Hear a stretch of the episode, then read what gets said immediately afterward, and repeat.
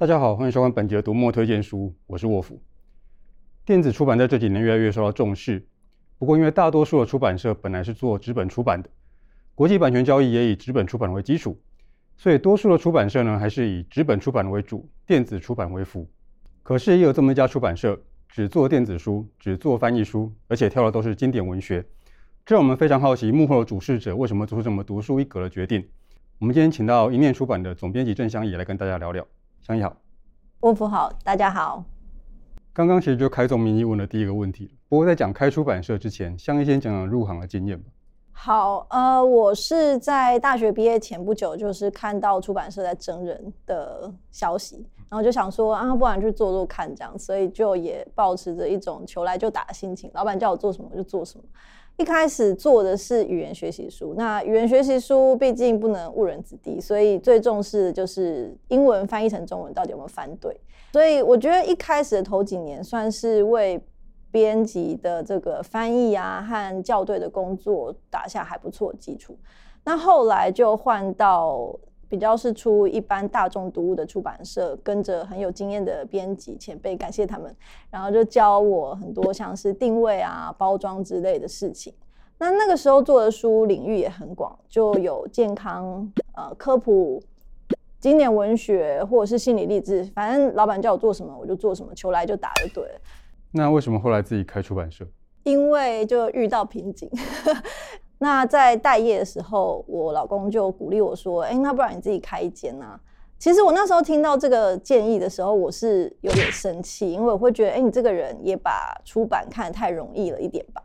但是静下心来想一想，我就觉得：“哎，其实选书、翻译跟做书，这都是我很熟悉、做了很多年的事情。那如果我以翻译文学、经典文学作为我的领域的话，呃，首先我是本科嘛，外文系。那再来就是经典文学是公共版权，所以它不需要预付大额的版税，所以我的成本压力就瞬间减轻一半。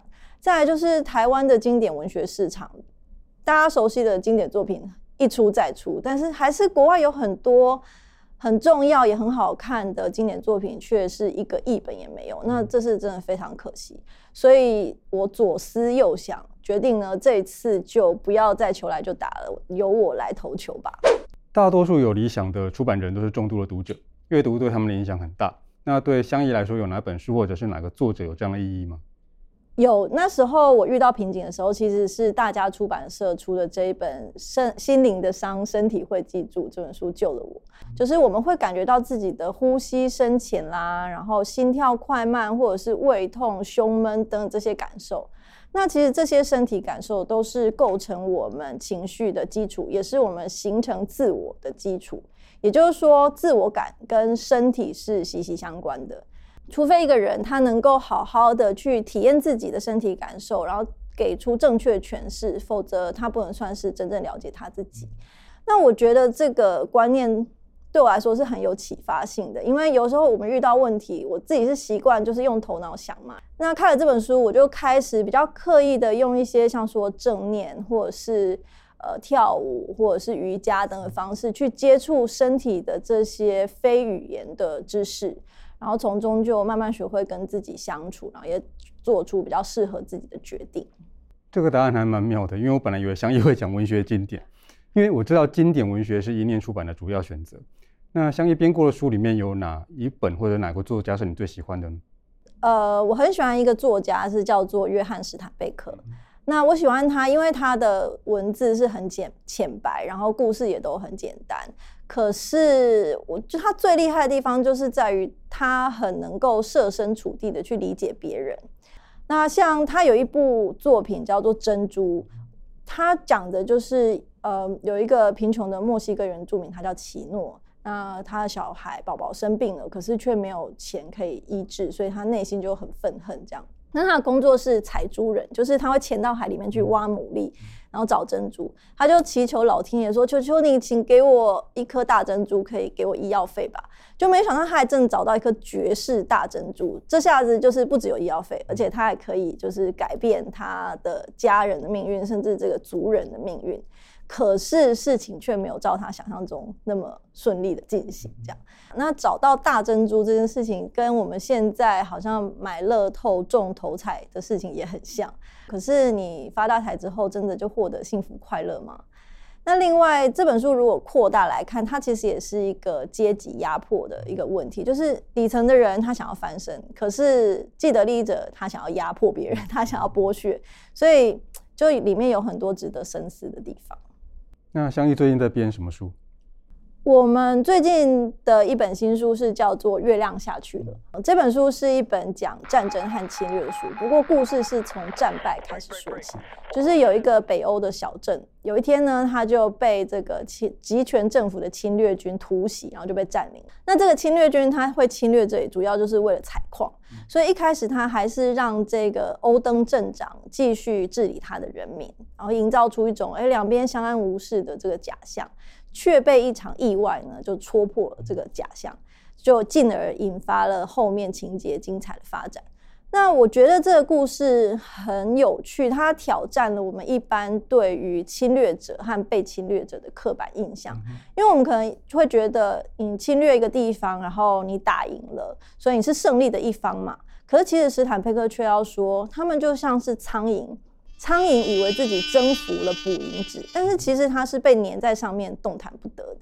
又或者是说，我们可能会把侵略者想象成是无血无泪，然后超级强大的妖怪。但是其实侵略者他们也是人，他们的内心可能是很脆弱的，或者是他们呃根本就不想要来打仗。然后他来到这个地方，人生地不熟。却被这个敌意包围，所以他们根本就是快要疯掉。嗯，那像在故事里面就有一个士兵，就是就是想要追求当地的一个女孩子，然后苦苦哀求跟她说：“呃，我们可不可以就是忘记战争，然后只要一下下就好？我们可不可以正常的讲话？那我也不是自愿要来攻打你们的啊。”那书里面还有一句我也觉得非常经典的台词，是出自这个欧登镇长，他就说。人民不喜欢被征服，所以他们不会屈服。自由人无法发动战争，但是一旦开打，他们战败了也能继续战斗。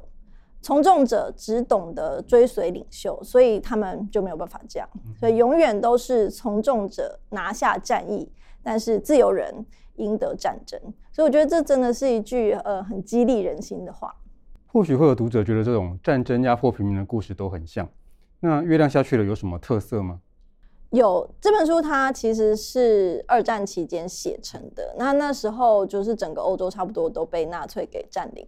史坦贝克当时是在美国的情治单位工作，所以他就接触到很多从欧洲来的难民，然后听了他们很多像说在纳粹的统治之下生活的经验，还有地下反抗组织如何运作等等的故事。所以就获得很多灵感，那就写下了《月亮下去了》这本书，希望能够用这本书呢来激励这个欧洲的人民反抗纳粹，守护民主。那这本书的确也获得欧洲人民的热烈回响，它立刻就成为纳粹的禁书。但是呢，反抗组织就冒命呢也要把它翻译，然后引进给他们的人民，像说在挪威。呃，挪威的人一读就觉得天哪，这个国家的形容就是冰天雪地，或者是说呃人民的心境，完全就是我们挪威人的真实写照。那他们就觉得倍感温馨，就是这个世界没有遗忘我们，然后因而就士气大振。这样战后，其实史坦贝克也因为这本书获颁这个挪获得挪威国王颁发勋章来感谢他。在丹麦的情况又有一点不一样。丹麦呢，不是因为打输而被占领的，而是一开打没多久就投降了，因为怕太多伤亡，这样。所以反抗组织他把这本书引进来，是希望透过这书里面的英勇和无惧，去对照丹麦的投降，然后希望能够用这本书去唤醒丹麦政府和人民的良知。那后来的确，丹麦整体的这个氛围也是走向就是要反抗德国这样。那在中国其实这本书也被引进，那时候二战期间，它就是被拿来当做是抗战的重要文宣。我觉得，呃，读者在读完故事，然后又了解这个背景之后，应该会蛮容易去联想到乌俄战争。那其实我觉得文学它不应该是空中阁楼，像是这本书，它既真实的反映了现实状况，又影响了战争，影响了现实，真的是很值得推荐给大家。我最喜欢那种会让读者回去想想现实状态的书了。会相依自己选书、译书，然后自己出版，算是彻底发挥了电子出版的优势。不过在让相依回去编书之前，我先麻烦他做一件事。好，请大家关注一念出版，一有新书马上就会收到通知哦。除了买书、看书，也别忘了按赞、分享、订阅读墨的频道哦。好，收工了，收工了，拜拜。